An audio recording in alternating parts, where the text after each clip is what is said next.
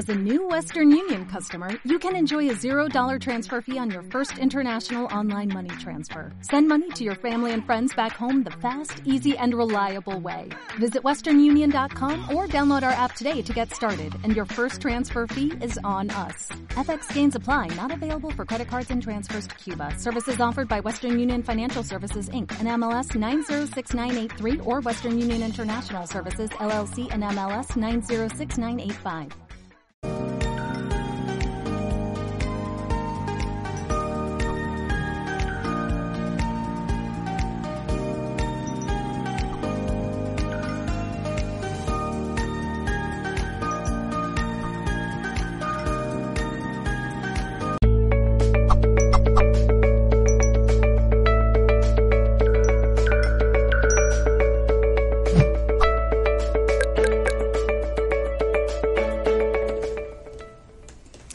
Hola, saludos en nombre de todo el equipo de Mindalia Televisión. Hoy está con nosotros Juliana Cañola. Viene a compartir la charla Herramientas para calmar tu mente.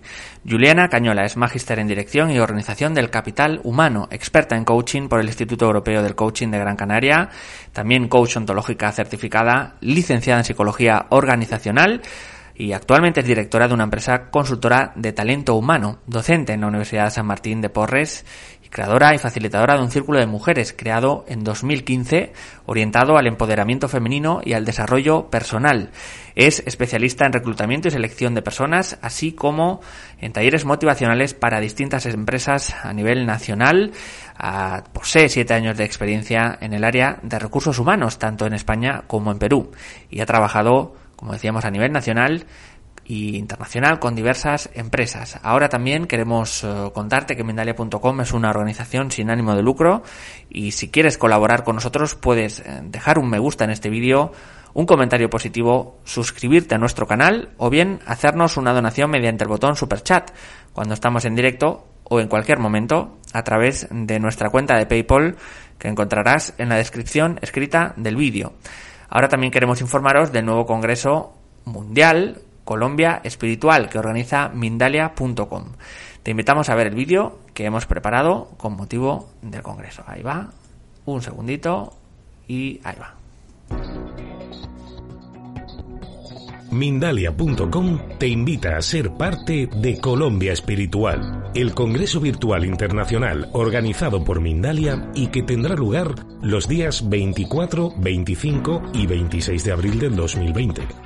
Si eres especialista colombiano, puedes participar desde cualquier lugar del mundo de forma virtual, realizando conferencias, talleres y consultas privadas para la difusión de la espiritualidad y la conciencia.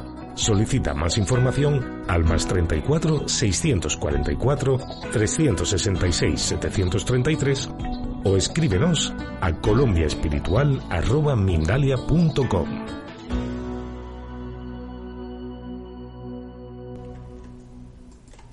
Y recuerda, como siempre os decimos, que podéis participar en este congreso promoviendo ponencias sobre espiritualidad y ofrecer a todo el mundo, a través de este evento, una mayor visión holística de la espiritualidad colombiana. Ahora sí, vamos a dar paso a Juliana Cañola y el espacio Herramientas para calmar tu mente. Juliana, ¿qué tal? ¿Cómo estás? Hola John, buenos días por aquí, muy bien, gracias. ¿Y tú? Pues estupendamente, expectante ya ante lo que nos vas a contar, así que todo tuyo, cuando quieras. Muchas gracias. Y gracias también para todas las personas que se encuentran sintonizadas en estos momentos. Eh, para mí es un placer volver a estar con ustedes y tocar este tema tan importante y tan fundamental como son aquellas herramientas que podemos incorporar en nuestra vida para calmar nuestra mente. Y es que, como todos somos conscientes, actualmente vivimos en tiempos de desconexión viviendo muy apresurados, viviendo mucho hacia afuera y dándonos poco tiempo para conectar con nuestra esencia y con nosotros mismos. Entonces, el día de hoy vamos a poder conversar para generar un aprendizaje en el que no solamente ustedes, sino también yo, seguramente vamos a poder llevarnos comentarios muy interesantes para aplicarlos a nuestra vida. John, vamos a la diapositiva número dos, por favor. Y me gustaría empezar eh, compartiéndoles una historia que considero que para el tema que vamos a conversar es muy importante. Esta historia se llama Dos monjes y una mujer. Trata de que dos monjes iban a recorrer un camino sumamente largo y para esto, en dicho camino se encontraron con un río. Al momento que iban a empezar a cruzarlo, se encuentran con una hermosa mujer que tenía miedo para cruzar. Le pide ayuda a ellos y uno de ellos acepta y la lleva a la mujer en sus hombros y recorren todo el río. Mientras tanto, el otro monje iba todo el tiempo pensando que no estaba, no era correcto lo que estaban haciendo, pensaba que seguramente les iban a llamar la atención, que cómo era posible que un monje llevara a una mujer encima en sus hombros, bueno, una serie de juicios. Terminaron de cruzar el río, el monje bajó a la mujer, se despidieron y continuaron todos los kilómetros restantes. Al llegar a su destino, en silencio, el otro monje continuaba molesto y dice, ¿sabes qué? Yo creo que esto voy a tener que avisarlo al monasterio. Y el otro monje sorprendido le pregunta, ¿avisar qué? ¿Qué, qué vas a decir? No, lo que has hecho es incorrecto. Y el monje, el otro monje no se acordaba y decía, incorrecto, no entiendo, ¿a qué te refieres? No, eso de haber llevado a la mujer en tus hombros durante el cruce del río. Entonces el monje, con una sonrisa, se voltea y le dice, es cierto, yo llevé en mis hombros durante el cruce del río a esta mujer. Sin embargo, yo la dejé ahí, pero parece que tú todavía la sigues cargando. Entonces, eh, para fines de lo que vamos a tratar el día de hoy, el significado o la reflexión que podría regalarles es que Muchas veces dejamos que nuestros pensamientos nos atrapen, que nuestros pensamientos nos consuman y sobre todo aquellos que no nos aportan. Vivimos enfrascados por, por largas horas, por largos días, inclusive muchos, por todo el periodo de nuestra vida, centrando nuestra atención a acontecimientos que realmente no son importantes o que ya dejaron de serlo.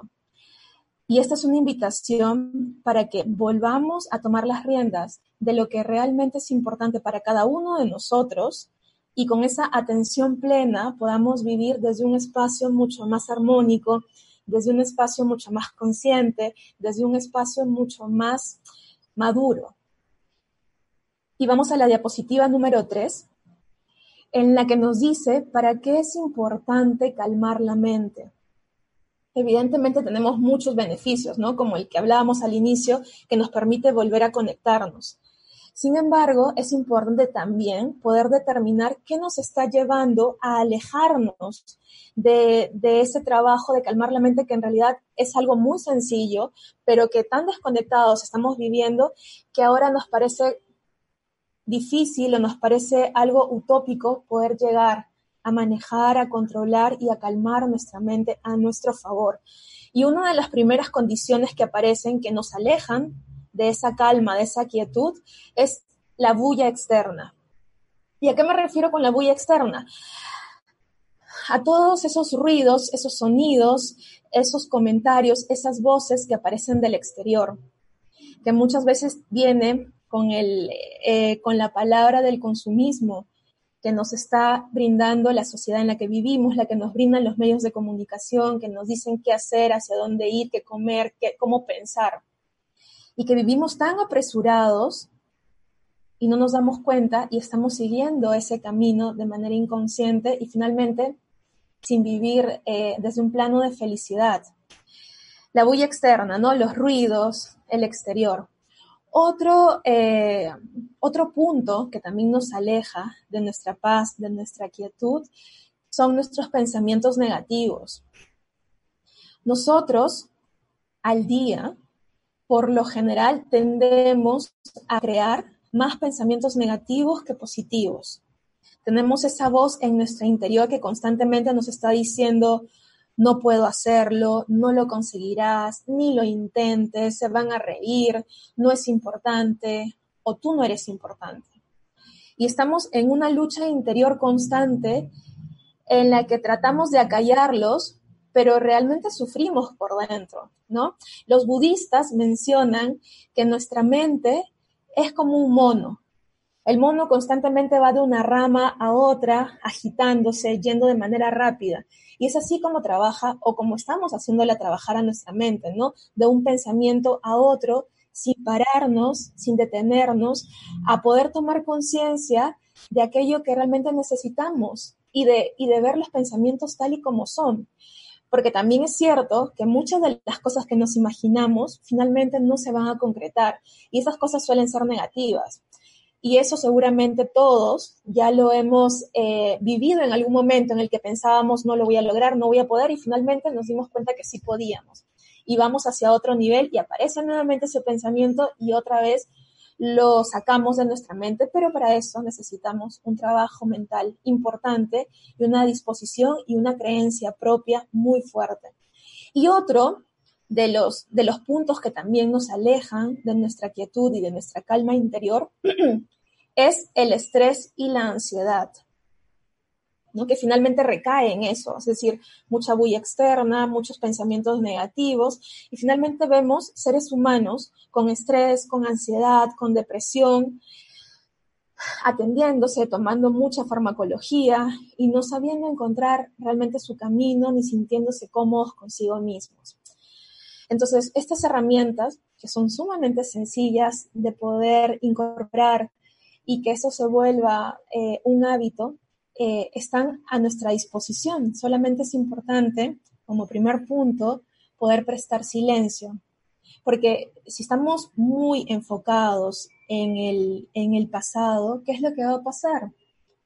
Tendemos a enfermarnos, a tener depresión y si estamos muy enfocados también al futuro, a lo que va a pasar, qué incertidumbre, vivimos en un plano de ansiedad y finalmente todo eso nos brinda estrés.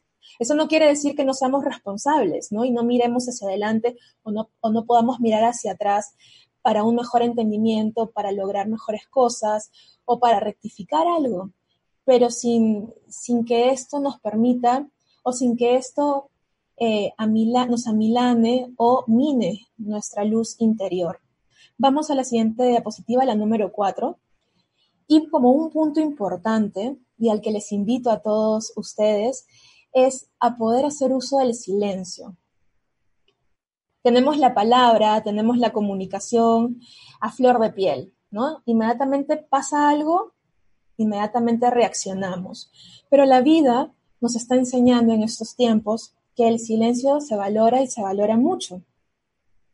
El silencio nos permite poder oxigenar nuestro cerebro para que nuestra mente finalmente pueda dar unas respuestas mucho más congruentes, mucho más asertivas y mucho más tranquilas de quienes somos nosotros.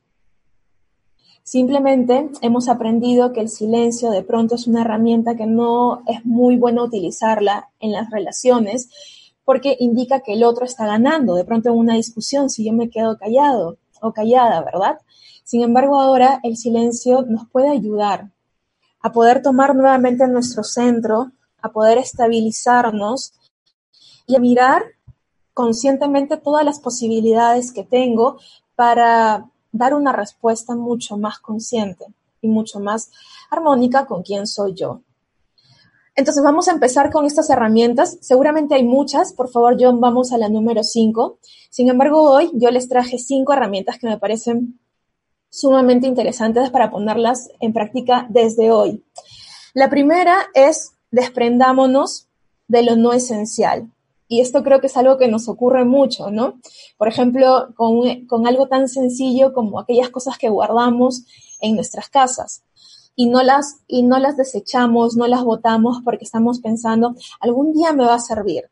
O cuando baje de peso, seguramente me voy a poder poner esta prenda, ¿no?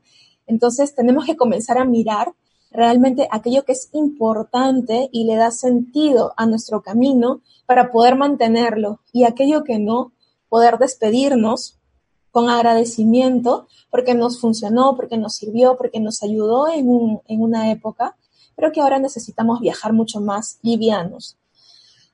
¿Qué es lo primero que podemos hacer o una de las cosas que podemos hacer? Es, por ejemplo, y esto es algo que me sirve a mí, es anotar en una agenda todo lo que tenemos que hacer en nuestro día a día. Todo. Pasa que a veces hay personas que en la madrugada se despiertan pensando, ay, esto yo tengo que hacerlo o todavía no lo concreto y estoy dándole vueltas y ya no puedo dormir y aparece el insomnio, ¿verdad? Entonces, una buena técnica o una buena herramienta es poder levantarnos en ese momento, tener en nuestra mesa de noche de pronto esta agenda y poder anotar aquello que me está preocupando, aquello que me está inquietando, para poder mirarlo al día siguiente mucho más tranquila. Entonces, anoto una cosa a la vez Después de eso, podría organizar mis prioridades, ¿no? Desde lo más importante, lo más urgente, lo más inmediato, de acuerdo a cómo yo le encuentre el sentido. También aquí deberíamos incluir el hecho de poder dar como prioridad aquello que por mucho tiempo estoy dejándolo de lado. Aquello que vengo postergue y postergue, pero que está ahí hincándome y que todos los días estoy dándole vuelta a eso, yo les sugiero que sea una de las primeras actividades que pongamos en práctica o que, o que, o que tratemos de lograrlo o tratemos de hacerlo. Porque si no, vamos a seguir ofuscados y eso y esa sensación nos va a impedir seguramente poder mirar las otras cosas que necesito, ¿no? Es como un poco ir limpiando mi mente. También es importante que nos pongamos a pensar, ¿no? Si hay algo que estoy postergando por mucho tiempo, a lo mejor es porque ya no le da sentido a mi vida y el no ponerme consciente de eso permite que yo lo siga ahí teniendo en mi agenda, en mi agenda, en mi agenda, pero sin darle una ejecución. Entonces sería interesante también que podamos mirarlo para saber si al día de hoy aún ese objetivo, esa necesidad o esa actividad aún le da sentido o no a mi vida para mantenerlo o poderlo descartar. Ahí aparecen, por ejemplo, algunas preguntas que podríamos hacernos para poder eh, tener una mejor noción de estas prioridades. ¿Puedo solo o necesito pedirle ayuda a alguien más? ¿De quién necesito y qué necesito? Este es otro de los inconvenientes a veces de nosotros como personas que no nos gusta pedir ayuda o nos cuesta pedir ayuda. Y en estos tiempos considero que mientras más solidaridad, mientras más lazos de fraternidad podamos hacer, podamos eh, realizar, podamos canalizar y crear, van a ser mucho mejores porque no solamente la ayuda viene para una sola persona, sino que también el, el que está dando la mano también sale engrandecido, también sale con mucho más aprendizaje. Entonces, aprendamos a pedir ayuda en los momentos necesarios y a las personas necesarias, las personas correctas. ¿Qué más podemos hacer? Bueno, como hace un momento decíamos cuando empezábamos con esta herramienta, votar todo aquello que ya no utilizamos. Desde papeles, eh, materiales de oficina, cuestiones de casa, eh, todo aquello que yo ya no necesite, hagamos el esfuerzo de poderlo desechar, botarlo, no regalarle a, otra persona, sino sacarlo. Eso también nos va a permitir que poder generar mucho más espacio para que vengan nuevas cosas, para que la energía se pueda renovar y finalmente uno se siente también mucho más liviano haciendo estas actividades. Si en este proceso de desprendernos de lo no esencial apareciera algún pensamiento negativo, no intentes que desaparezca, porque cuando nosotros hacemos eso o pretendemos eso, el pensamiento más se instala. ¿Qué podríamos hacer? Más bien sentarme con mi pensamiento, puedo utilizar también mi agenda y preguntarme o preguntarle al pensamiento, ¿para qué apareces? ¿Qué es lo que me quieres decir? ¿Y cuál es la enseñanza? Recuerden que aquí todo es aprendizaje. Y si algo se vuelve recurrente es porque de pronto la vida nos está diciendo, míralo un momento. Seguramente ahí hay una reflexión, hay una lección, hay algo que me pueda servir para mi nueva coherencia o la coherencia que ahora quiero crear. Y por último, evitarnos tomar las cosas de manera personal y eso es, algo que, que nos hace sufrir. Estamos viviendo tan apresurados que cualquier cosa que suceda la canalizo en mí, lo relaciono conmigo. Si alguien mira de una manera extraña, ya me está mirando a mí. Si alguien dice algo, seguramente lo dice por mí. Independientemente de la intención de la otra persona, porque eso es algo que yo no lo puedo saber, eh, yo tengo que estar preparado y preparada, blindado, para que ese tipo de comentarios no me afecten. Y para eso es importante que yo pueda entender quién soy yo, ¿no? Eh, ¿Para qué estoy aquí? ¿Cuáles son mis fortalezas? ¿Cuáles son mis luces? Y finalmente, como decíamos hace un momento, no tomarnos nada de manera personal, porque de esa, de esa forma yo voy a poder vivir también desde un plano mucho más tranquilo, ¿no? Y voy a poder relacionarme desde un espacio mucho más saludable, mucho más sano con otro. Esta es la primera herramienta, de desprendernos de lo no esencial. Vamos a la sexta eh, diapositiva, por favor, John. La segunda herramienta es algo muy sencillo, pero que a veces nos cuesta, que es el de poder hacer ejercicio y realizar actividades manuales. Mientras más enfocados en actividades estemos, vamos a tener menos tiempo para que aquellos pensamientos negativos aparezcan. Estoy seguro que ya en varias oportunidades lo hemos experimentado. Hay momentos en los que estamos con la agenda tan llena que no tenemos tiempo ni para quejarnos, ni para estar pensando cosas que no son productivas, ¿verdad? Entonces, incorporar estos, estas actividades como hábitos nos van a permitir vivir desde un soltar mucho más maduro, desde un soltar mucho más consciente y también que va a permitir que se oxigene nuestro cerebro, que nuestro cuerpo esté en una mejor sintonía con nosotros mismos y finalmente que estemos mucho más centrados en nosotros y en las cosas realmente importantes que existen afuera. ¿Qué podemos hacer aquí? Algo básico, caminar, hasta caminar descalzo. Pero ¿cuál es la diferencia? Que caminemos conscientemente. ¿Eres consciente de cuando caminas? De cómo es tu caminar, es acelerado, es pausado, te permites ir observando lo que hay a tu alrededor o simplemente vas de frente y que en cuenta te das de lo que sucede. Muchas veces nos pasa eso por el ritmo agitado en el que vivimos, ¿verdad? Entonces, regalarnos estos momentos para nosotros mismos, para sentir cada pisada, para mirar a nuestro alrededor qué es lo que hay, con quién me relaciono, con qué rostros puedo observar, qué veo en esos rostros. Eso también nos permite un poco salir de nosotros mismos y de empatizar con el resto. A esto también si queremos podemos agregarle, si somos un poco más vehementes y más deportistas, de pronto el trotar, el correr, el bailar, que a, muchos, a muchas personas les gusta, hay personas que dicen, no, pero yo no sé bailar, yo bailo feo, me da vergüenza, etc. Miren, ahí aparecen pensamientos que nos limitan.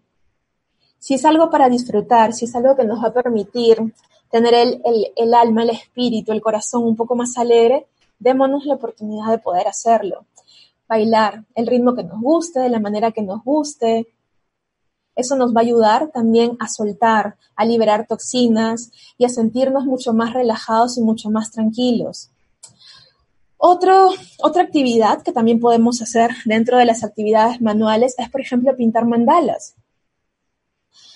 Eh, para los que lo saben o no, las mandalas es, eh, son esas figuras en forma circular que nos permiten, aparte de dibujarlas y las podemos pintar, nos da, eh, entre otros beneficios, nos permite relajarnos, nos permite concentrarnos en nosotros mismos y poder observar nuestros pensamientos. Si alguno de ustedes en algún momento desea eh, incursionarse en el mundo de las mandalas, puede escribirme también. Yo tengo varios diseños que se los puedo brindar para que puedan empezar este camino o continuarlo. El de pintar mandalas y van a ver cómo nos podemos relajar, cómo nos podemos sentir muy bien. Y finalmente conectarnos con la madre tierra. Y esto es algo que nos hemos venido también un poco alejando de la conexión con la misma, ¿no? Por ejemplo, ahí en la imagen vemos a, una, a unas manos haciendo jardinería, tocando la tierra. Esos momentos nos permiten eh, más espacios de conexión, más, más espacios de empatía, más espacios de poder sentir realmente y generar ese lazo con lo fundamental, ¿no? En este caso con, con, nuestra madre tierra que tiene mucho significado y que tiene muchos regalos realmente para nosotros, ¿no? Que en estos momentos no lo vamos a ver para no alejarnos del tema, pero podemos leer y aprender un poco más. Vamos a la siguiente diapositiva, por favor, a las 7. La tercera herramienta es la de expresar nuestras emociones y nuestros sentimientos oportunamente, es decir, cuando los estemos experimentando. ¿Qué sucede? Muchas veces nos guardamos lo que estamos pensando, lo que estamos sintiendo, porque eh, no queremos incomodar al otro, porque sentimos de pronto también un poco de vergüenza con que, qué van a decir, no sé, eh, si lloro, si muestro mi cólera, mi furia, mi fastidio, seguramente pensamos que los demás no nos van a validar o nos van a rechazar. Es que hemos aprendido a eso, ¿no? Por ejemplo, cuando lloramos, ¿en dónde estamos cuando lloramos? Muchas veces estamos en nuestra habitación, en un lugar cerrado, y cuando salimos, pretendemos, queremos que los demás no se den cuenta, que hemos llorado, que todo está bien, que aquí no ha pasado nada, ¿no? Y queremos vernos fuerte, sentirnos fuerte. También cuando necesitamos mostrar nuestro fastidio, nuestra cólera, hemos aprendido a no hacerlo, ¿no? Porque se nos dice que mientras más buenitos, mientras más, eh, no sé, mientras más buenos seamos, eso va a ser mucho mejor para el resto, ¿no? Los demás me van a tomar en cuenta. Y eso nos ha servido, nos ha permitido nombrar a las emociones como positivas o negativas, ¿no? Una emoción positiva, por ejemplo, es la alegría, una emoción negativa es la tristeza. Sin embargo, las emociones son simplemente emociones, ni positivas, ni negativas, ni buenas, ni malas. Al, al, rotularlas, ya les damos un sentido diferente, pero al dejarlas que fluyan, nos permite a nosotros también poder reconocerlas, mirarlas, aceptarlas y poderlas entregar. Porque, ojo, cada uno de nosotros experimenta las emociones de manera diferente. Hay personas que cuando están felices se ríen y cuando están felices o alegres también lloran. Y no es que uno esté bien y el otro no esté bien o esté mal. Cada quien expresa y manifiesta sus emociones de la mejor manera. Entonces, respetarlas, poderlas entender y poderlas canalizar en el momento adecuado nos va a permitir no guardarnos nada aquí y que después eso crezca, crezca, crezca, crezca y termine explotando, ¿no? En una ira, en una cólera, en algo mucho más potente. Entonces, ¿qué podemos hacer? Primero hacer una pausa a nuestro día tan agitado, a, a todo lo rápido en lo que vamos, para poder mirar qué es lo que estoy sintiendo y cómo lo estoy sintiendo validar lo que sentimos, evitar esos comentarios de no, no debo sentir esto, o no es correcto que yo sienta cólera, no sé, frente a un líder, frente a un jefe, frente a un amigo, o frente a un familiar. Todas nuestras emociones y todos nuestros sentimientos son válidos. Después, evidentemente, yo tengo que comunicar esta emoción o este sentimiento y lo tengo que hacer de la manera más asertiva, para poder lograr algún cambio, para poder lograr mi intención. Y obviamente la pausa que hemos hecho al inicio nos va a permitir poder lograr esa asertividad para mirar ya no con toda la impulsividad, sino con toda la madurez, con la conciencia y, y, con y con el raciocinio, eso que me está sucediendo y poder regalarlo a la otra persona desde un plano mucho más responsable y poner las conversaciones pendientes. Eso es algo que también fallamos muchas veces, nos guardamos las cosas.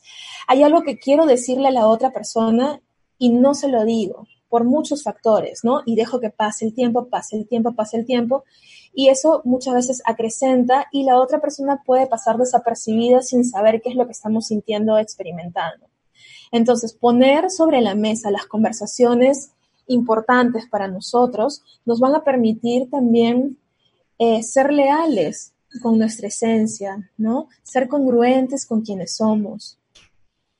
Eh, y también es un regalo para el otro, porque el otro puede ser, como lo decía hace un momento, que pase desapercibido, que no se dé cuenta, que sea indiferente, no porque lo quiera, sino porque no lo conoce. Y al ponerlo sobre la mesa y al hacerlo consciente, podemos generar una conversación muy, eh, una conversación que permita crear posibilidades a partir de esto, ¿no? O tomar decisiones para continuar o tomar decisiones para poder finalizar algún periodo, porque no en nuestra vida. Y finalmente, que me gusta muchísimo este punto, es regalarnos dentro de una escucha reverencial. Si yo les pregunto en estos momentos, ¿escuchamos al otro? Todos seguramente me van a decir, sí, escuchamos. Pero eh, nos hemos dado cuenta por la experiencia que estamos acostumbrados a escuchar al otro no para generar una conversación, sino para responder inmediatamente o para atacar o para devolver, ¿verdad? Si alguien dice algo, yo ya estoy pensando qué es lo que le voy a decir, cómo le voy a replicar, qué le voy a responder. La escucha reverencial, por el contrario, es una escucha más pacífica, es una escucha más tranquila, es una escucha que empieza con legitimizar al otro, es decir, validar totalmente las opiniones, los sentimientos, las emociones, los puntos de vista del otro y no estarlo comparando con lo que yo habría hecho o lo que yo podría hacer o lo que yo diría en su lugar. Legitimizar, validar, saber que el otro tiene el mismo derecho eh, que nosotros para poder opinar y para poder expresar lo que siente. Desde esa escucha reverencial podemos crear también posibilidades, podemos generar relaciones mucho más sanas, relaciones mucho más interesantes y que perduren mucho más en el tiempo. John, por favor, pasamos a la diapositiva número 8. Como cuarta herramienta tenemos el cultivar la gratitud. Sé que hay días que no son buenos.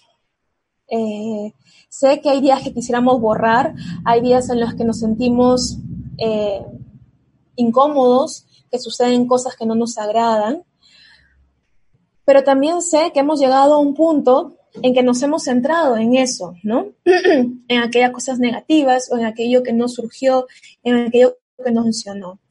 La vida nos ofrece también un nuevo camino, el que podamos mirar, aunque sean pocas, aunque sean pequeñas, las cosas que tenemos y para las cuales debemos estar agradecidos. Desde, ¿saben qué? Desde haber abierto hoy nuestros ojos y estar vivos es un motivo importantísimo y, fundamental para poder agradecer. Y estoy seguro que pocos lo hacemos, ¿no? En automático nos levantamos y comenzamos nuestro día y nos olvidamos de que cada día es un regalo, ¿no? Y que si estamos despiertos es porque hay algo nuevo que aprender, porque hay un nuevo mensaje que regalar y porque hay de pronto nuevas cosas que construir. Entonces, ¿qué podemos hacer? Primero, reconocer y celebrar todas las cosas maravillosas que ya tenemos. Como les, decía, como les decía hace un momento, así sean pequeñas, así sean cosas que podemos decir, ah, pero todo el mundo, no sé, todo el mundo respira, todo el mundo está de pie. En realidad, no. Hay mucha gente que está enferma. Gente muere todos los días. Gente sufre por cosas realmente devastadoras, ¿no? Inclusive puede ser que nosotros en algún momento nos haya tocado vivir una lección así, pero mira, estamos ahora aquí más fortalecidos, más conscientes, ¿verdad? Después de poder ser consciente de todas las cosas hermosas, maravillosas que nos rodean, también sería interesante poder anotarlas. Poder anotarlas, pero sin estar pensando mucho, ah, esto no es importante, ah, esto es obvio, no. Anota todo, todas las cosas por las cuales estás agradecido. Repito, así sean cosas pequeñas, anótalas y sin pensarlas tanto. Y luego que las anotas, puedes leerlas en voz alta en ese momento o también leerlas al finalizar tu día. ¿Eso que crees que nos va a permitir poder apreciar de una manera mm, eh, más madura, de una manera eh, más hacia adentro todo lo que yo estoy obteniendo. Está bien, todo lo que yo estoy obteniendo en mi vida y a partir de ese agradecimiento poder vivir desde una perspectiva mucho más eh, empoderada y mucho más feliz. Entonces, ¿qué cosas tú tienes que agradecer? Estoy segura que hay muchísimas si nos ponemos a pensar. Vamos por favor a la diapositiva número 9. Y por último, porque les dije que hoy vamos a conversar de cinco, es la de vivir en atención plena. Al inicio decíamos, vivimos en una bulla constante, todo hacia afuera. Es momento de recobrar esa conexión con nosotros mismos, ¿no? De poder vivir en una atención plena, que se traduce también en la frase de vivir en el aquí y el ahora, ¿no? Esto es el presente, esto es lo que tenemos y esto es lo único claro y certero. Entonces, poder regalarnos momentos en atención plena. ¿Y qué podemos hacer? Primero, visualizar nuestro día.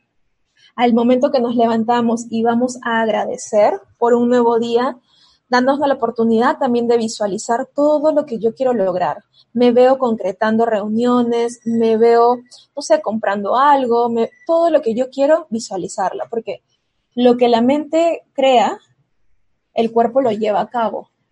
Entonces, primero tiene que salir de aquí.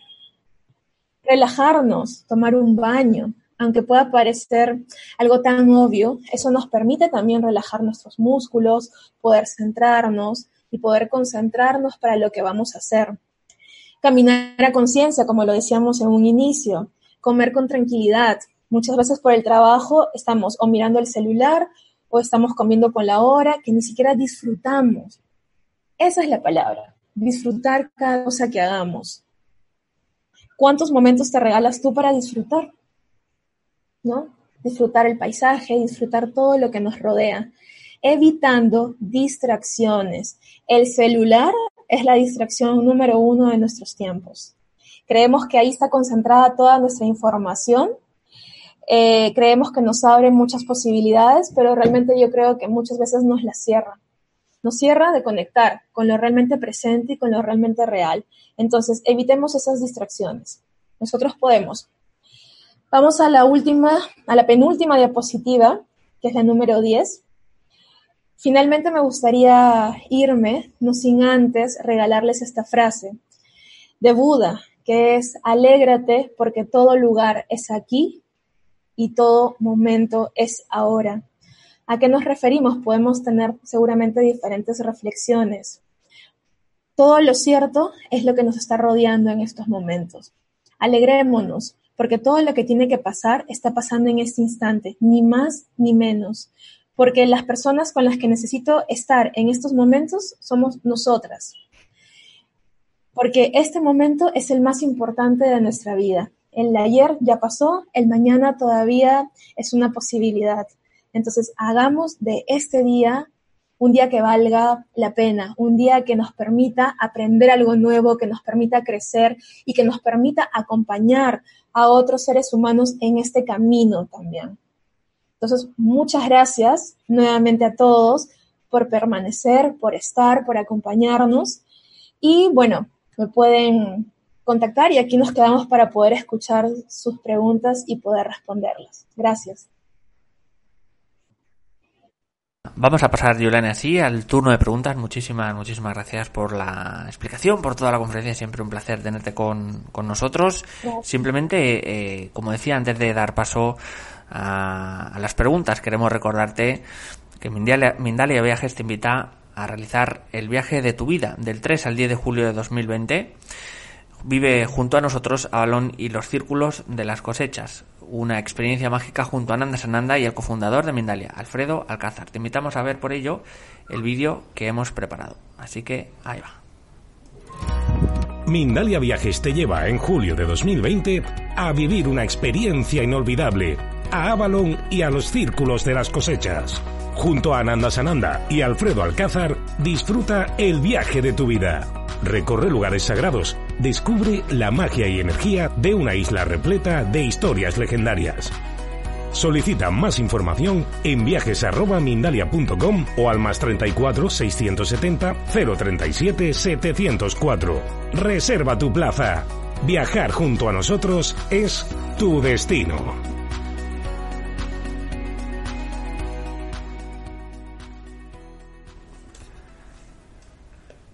Ahí estaba ese vídeo. Recordar eh, que para obtener más información de Mindalia Viajes podéis entrar en nuestra web www.mindalia.com. Vamos a pasar al turno de preguntas y comenzamos. Muchísimas nos han llegado. Eh, Fabiola Pinzón de Colombia. ¿Cómo hago para dejar de pensar demasiado y sacar pensamientos negativos? Hola Fabiola, gracias por tu pregunta. Eh, ¿Cómo haces para dejar de pensar demasiado y sobre todo aquellos pensamientos negativos? De pronto te vendría bien tomar nota, porque tomar nota de todos aquellos pensamientos que aparecen en ti. Uno, una de las cosas, y lo hablábamos eh, hace un momento, es que queremos que queremos soluciones rápidas. y si un pensamiento negativo aparece, queremos que inmediatamente se vaya. Sin embargo, eh, si tenemos esa intención que se vaya, que se vaya, más va a persistir y más se va a resistir a irse. Entonces, lo que puedes hacer, lo que puedes regalarte es la oportunidad de poder como hacerle la autopsia eh, a, a, tus propios pensamientos, ¿no? Es decir, yo tomo una agenda, tomo una hoja y anota, Fabiola, todos los pensamientos recurrentes que aparecen en ti. Y luego comienza a darle un significado a cada uno. ¿Quién mejor que tú, que eres quien las está experimentando, para poder darle ese sentido y poder darle esa comprensión que necesitas?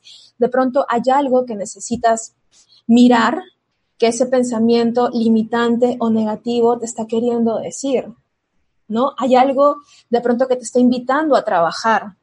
Quizás tenga que ver con un tema de inseguridad en uno mismo, yo no lo sé, y sea la oportunidad idónea para que comiences, en vez de estar pensando en lo negativo, ves eso y te aparece la oportunidad de trabajar en ti alguna competencia o una habilidad que permita atraer más confianza en ti. ¿no? O de pronto este pensamiento negativo va ligado a una conversación no pendiente o a algo que no has expresado aún. Y la vida y las circunstancias a través de pensamientos te están diciendo, Fabiola, ya es momento que lo saques, ya es momento que lo digas. Entonces, me parece que por ahí puede ser el camino, ¿no? Si, si, si está apareciendo de una manera recurrente, velo como un regalo para ti. Gracias. Nos vamos a ir con María Freya de Estados Unidos. Soy muy soñadora, a veces me cuesta no fantasear y eso me hace procrastinar. ¿Qué me recomiendas para no soñar tan deprisa? Ay, María, no te podría recomendar nada para que no sueñes. Creo que en este mundo hacen falta más soñadores. En este mundo hace gente, hace falta más personas, más seres humanos que deseen lograr cosas que de pronto todavía no hemos visto, no hemos escuchado.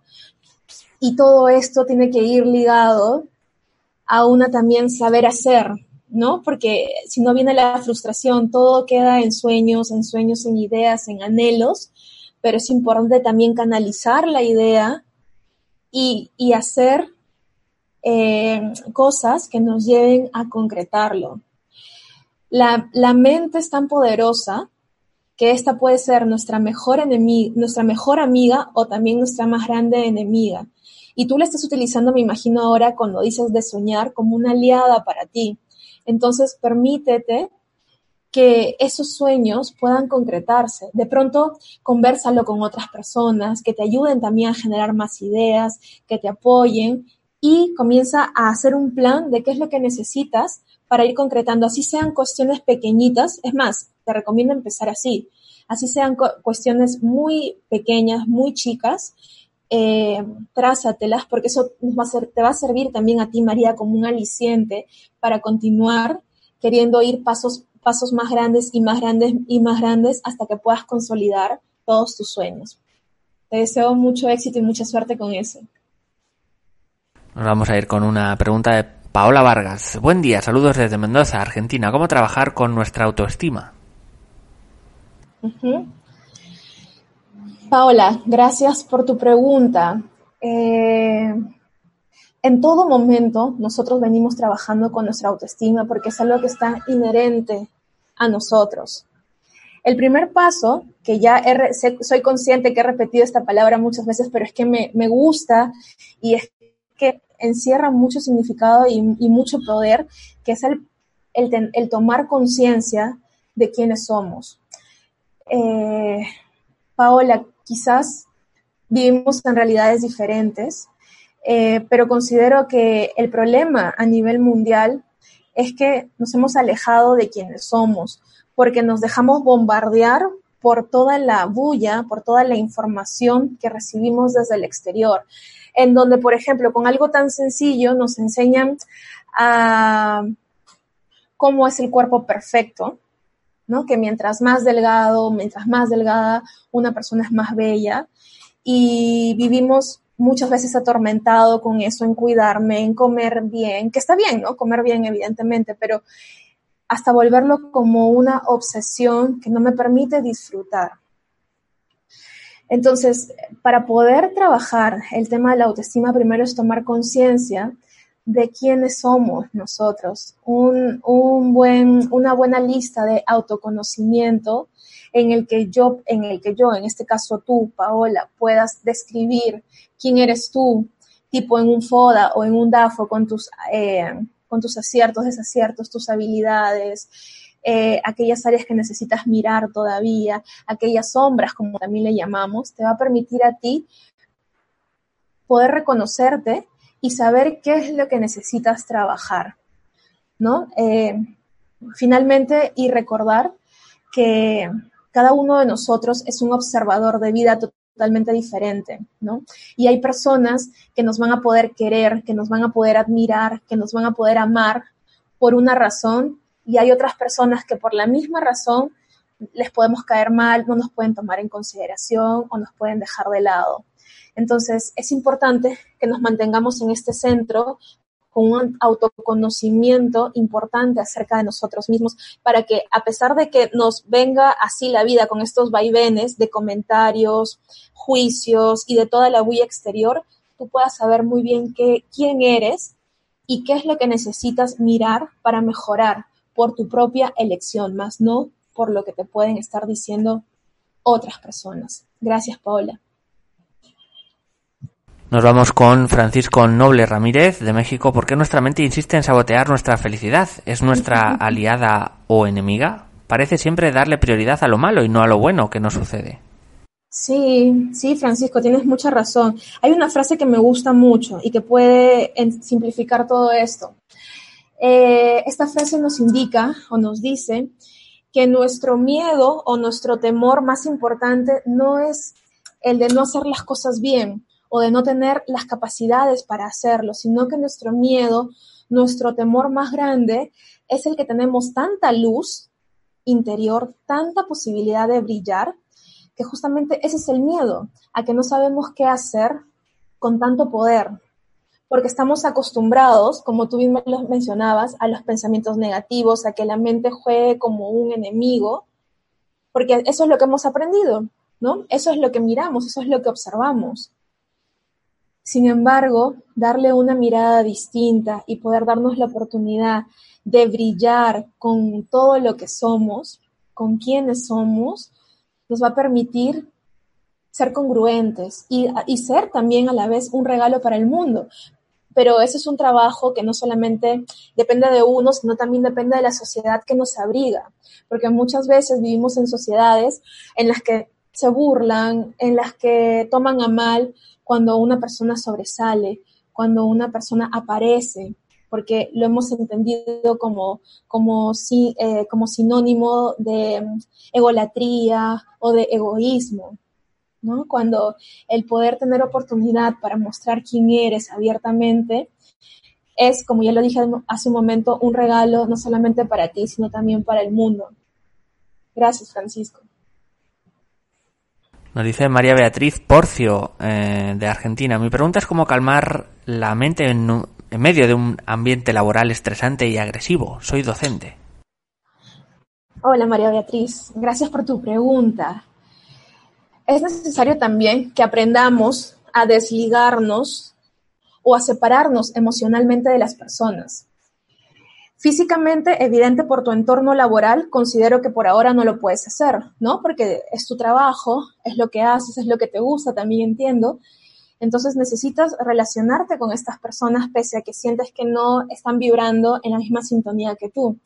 Entonces lo que puedes hacer o lo que podemos hacer es separarnos emocionalmente de ellos. ¿Y cómo lo logramos? Pues eh, cuando generemos conversaciones o pensamientos, quitarle todo el tema emocional. Es decir, simplemente ver a esa persona, a ese ser humano o a esas personas como personas, por llamarlo así, sin importancia para nosotros, sin que nuestra atención se fije directamente en, ellos, ¿no? Y sabiendo que yo necesito en primer lugar cuidar de mí, estar bien, estar tranquila, para poder hacer mejor las cosas. Entonces separo mis emociones de esas personas. Es decir, no le pongo emoción, no le pongo intención. Simplemente trato lo que tengo que tratar de manera eh, escueta y continúo con mis cosas y tratando de relacionarme, eh, María Beatriz, con las personas que estén en mi sintonía.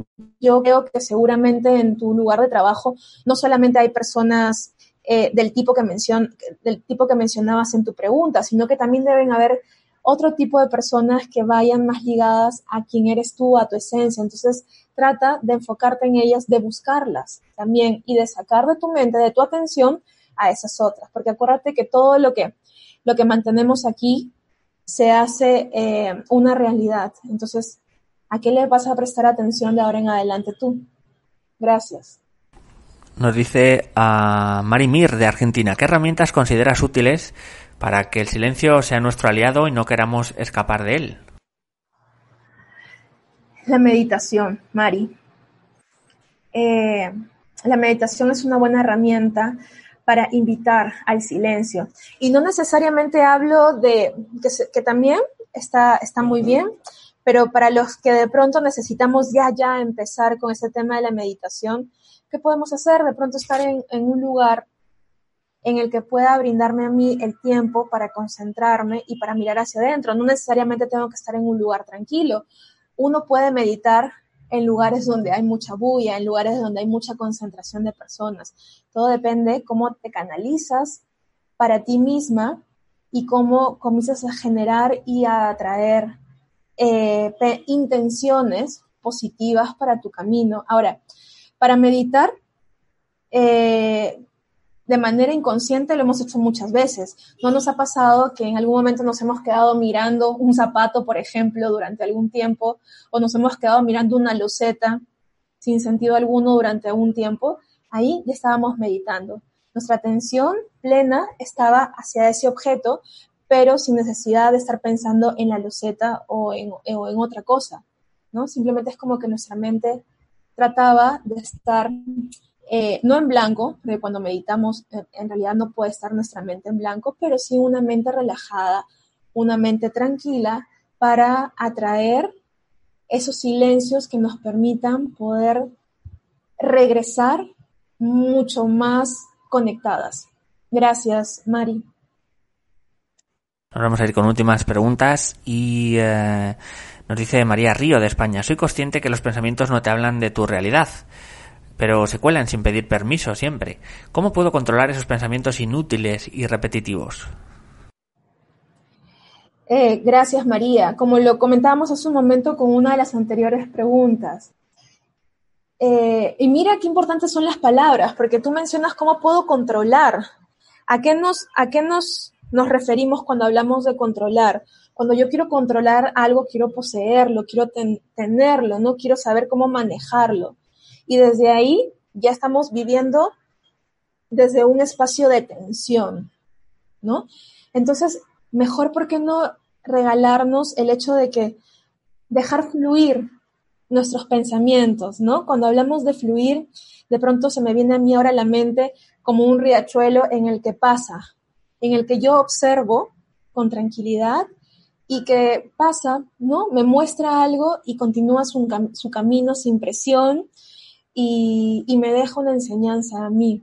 Entonces, quizás sea momento de que sueltes el, hecho de, querer controlar para manejar tu mente y que los pensamientos positivos aparezcan.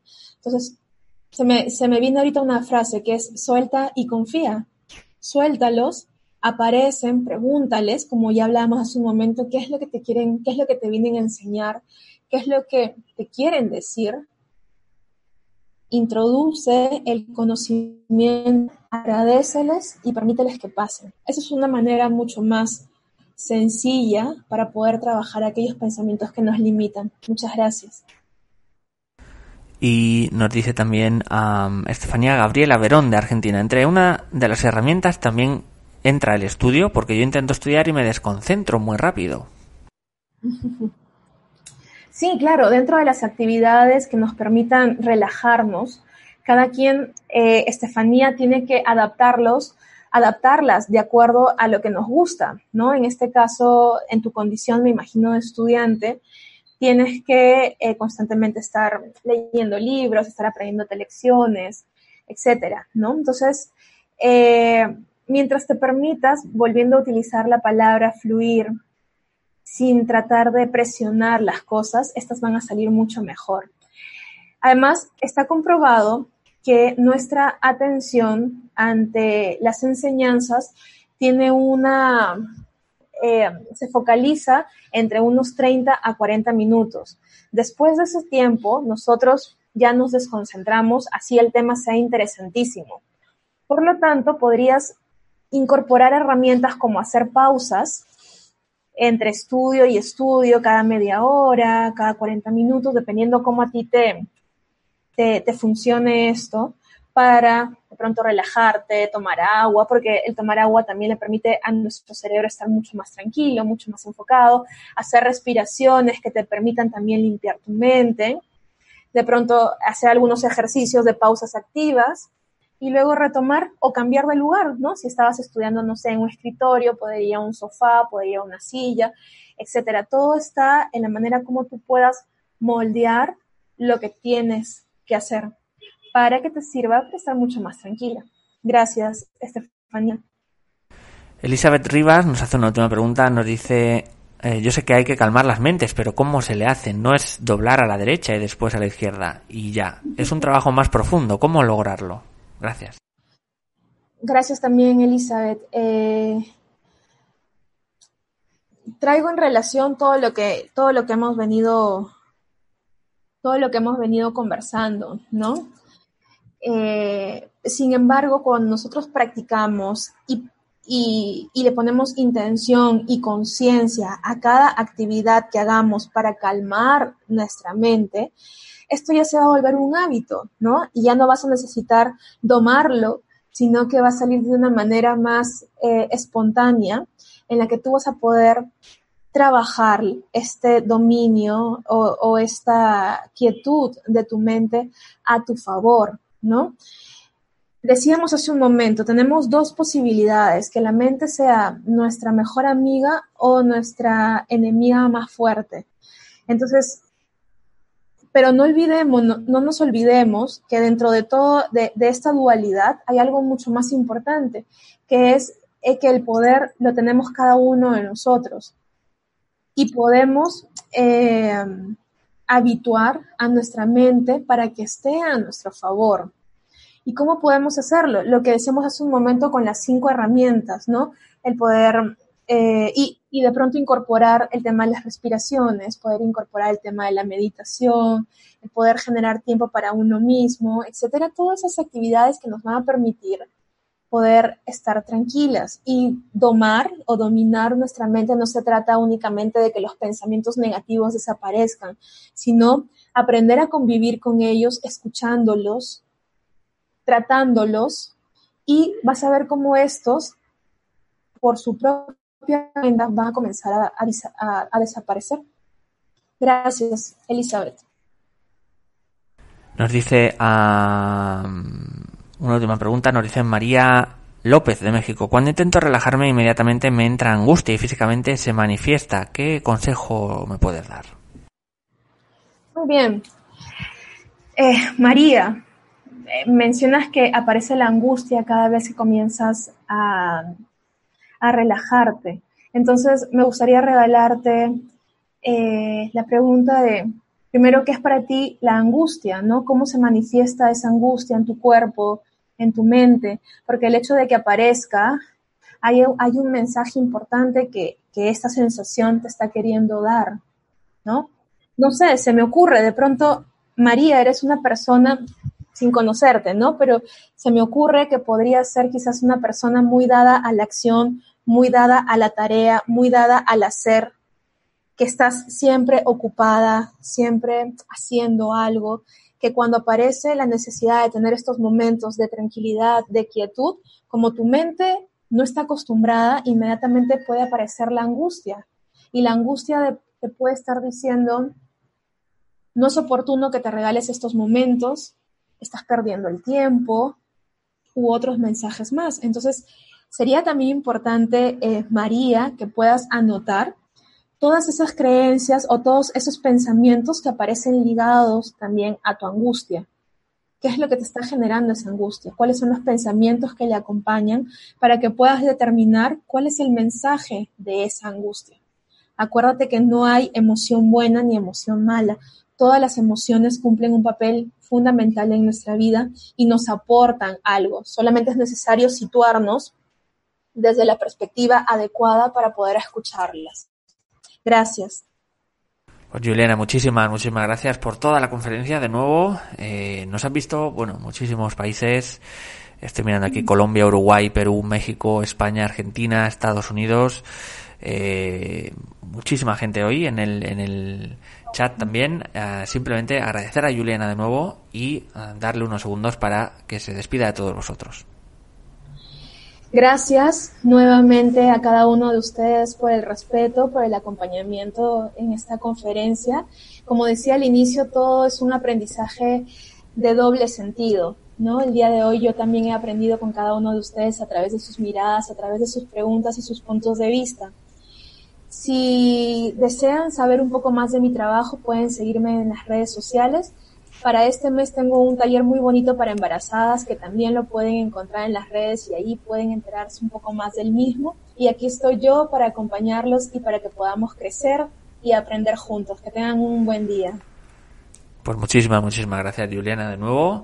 Eh, vamos a ir cerrando. A recordaros eh, que Mendalia.com es una organización sin ánimo de lucro y si queréis colaborar con nosotros podéis dejar un comentario positivo, suscribiros a nuestro canal o hacernos una donación mediante nuestra cuenta de PayPal que encontraréis en la descripción escrita del vídeo. De esta forma hacéis que todas estas conferencias, entrevistas, directos lleguen a más gente y que podamos contar con invitadas como Juliana. Así que eh, muchísimas gracias y hasta la próxima conexión de Mindalia en directo.